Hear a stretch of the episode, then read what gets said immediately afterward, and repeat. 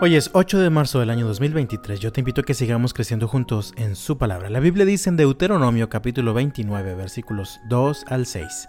Entonces Moisés convocó a todo el pueblo de Israel y le dijo, Tú has visto con tus propios ojos todo lo que el Señor hizo en la tierra de Egipto, tanto al faraón como a todos sus sirvientes y al resto del país presenciaste las grandes demostraciones de su fuerza, las señales asombrosas y los milagros sorprendentes.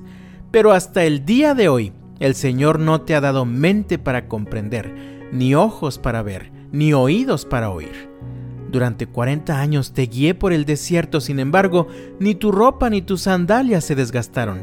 No comiste pan, ni bebiste vino, ni otra bebida alcohólica, pero Él suplió tus necesidades para que supieras que Él es el Señor tu Dios. El Señor es el mismo ayer, hoy y por los siglos.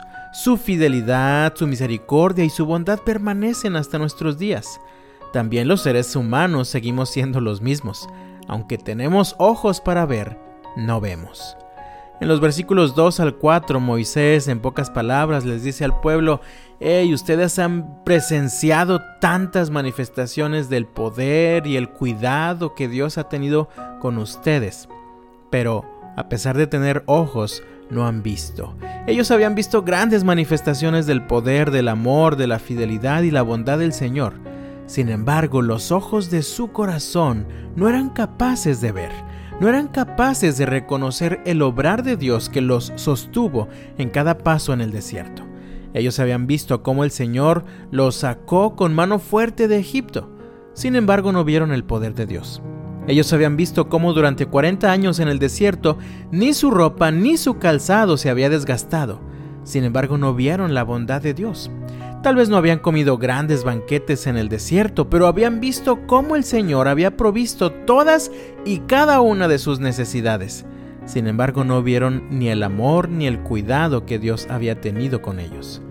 Aún llegando a la tierra prometida, Moisés dijo en los versículos 7 y 8, cuando llegamos aquí, Esbón, rey de Seón, y Og, rey de Basán, salieron a pelear contra nosotros, pero los derrotamos. Nos apoderamos de su tierra y se la dimos a la tribu de Rubén y a la de Gad y a la media tribu de Manasés, como su porción de la tierra.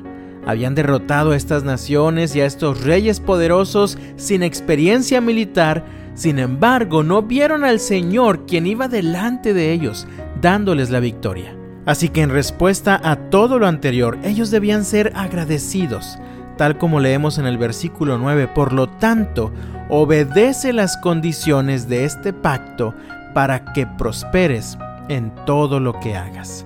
Ellos debían ser agradecidos con Dios y debían manifestar su gratitud con obediencia, obediencia al pacto que estaban a punto de reafirmar. ¿Qué de nosotros? Aunque los hijos de Dios tenemos un nuevo corazón que es sensible a la palabra de Dios, debemos ser intencionalmente agradecidos, porque al igual que el antiguo pueblo de Dios, miramos, pero no vemos. Muchas veces solo vemos lo que no tenemos o lo que nos puede hacer falta. Así que te invito a reflexionar en lo siguiente. ¿Cómo se ha manifestado el poder, el amor, la bondad y la misericordia de Dios en tu vida? ¿De cuántas cosas te ha guardado el Señor? Tal vez no has podido comprar toda la ropa o todos los zapatos que has deseado. Tal vez no has viajado tanto como hubieras querido. Sin embargo, ¿te has dado cuenta de que con lo que tienes, con lo que te ha dado el Señor, ha sido suficiente? Esto es posible porque el Señor ha sido fiel contigo. ¿Sabes?